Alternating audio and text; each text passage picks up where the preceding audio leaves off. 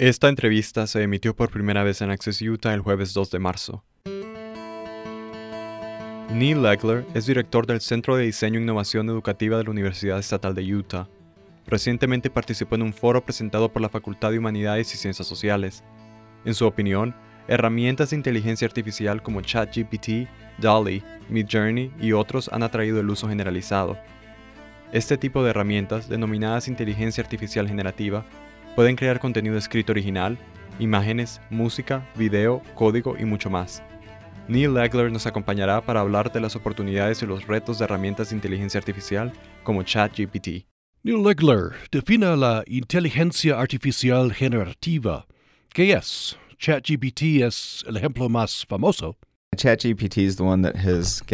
ChatGPT es la que más atención ha acaparado últimamente, pero la inteligencia artificial generativa en general también está despegando bastante. Básicamente, se trata de inteligencia artificial utilizada para crear contenido original. En el caso de ChatGPT, la aplicación escribirá contenido muy similar al humano en respuesta a preguntas. ChatGPT puede escribir ensayos, poesía, código de cualquier tipo, puede escribir en el estilo que quieras que escribas si sabes preguntar correctamente.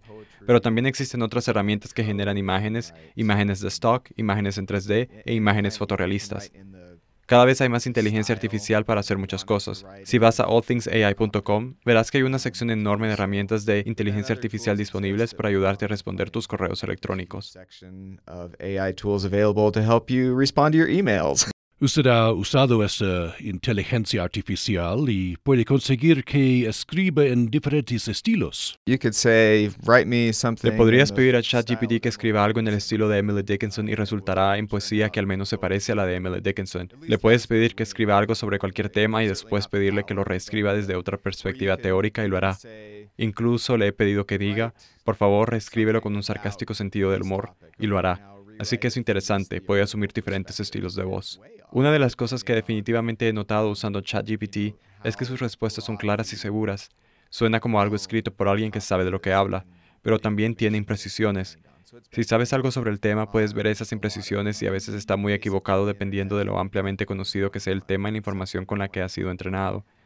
Así que ha sido entrenado en una gran cantidad de información hasta septiembre del 2021. Ha sido entrenado en gran parte del contenido abierto de una serie de publicaciones y otros recursos. Así que el contenido está ahí. A veces puede ser razonablemente preciso dependiendo de lo razonablemente preciso que sea la cantidad de contenido. Pero si se trata de contenidos que no han estado necesariamente muy difundidos, hará lo que pueda, pero no siempre es muy bueno. Para escuchar la entrevista completa en inglés, visite upr.org. Para Utah Public Radio, soy Manuel Girón.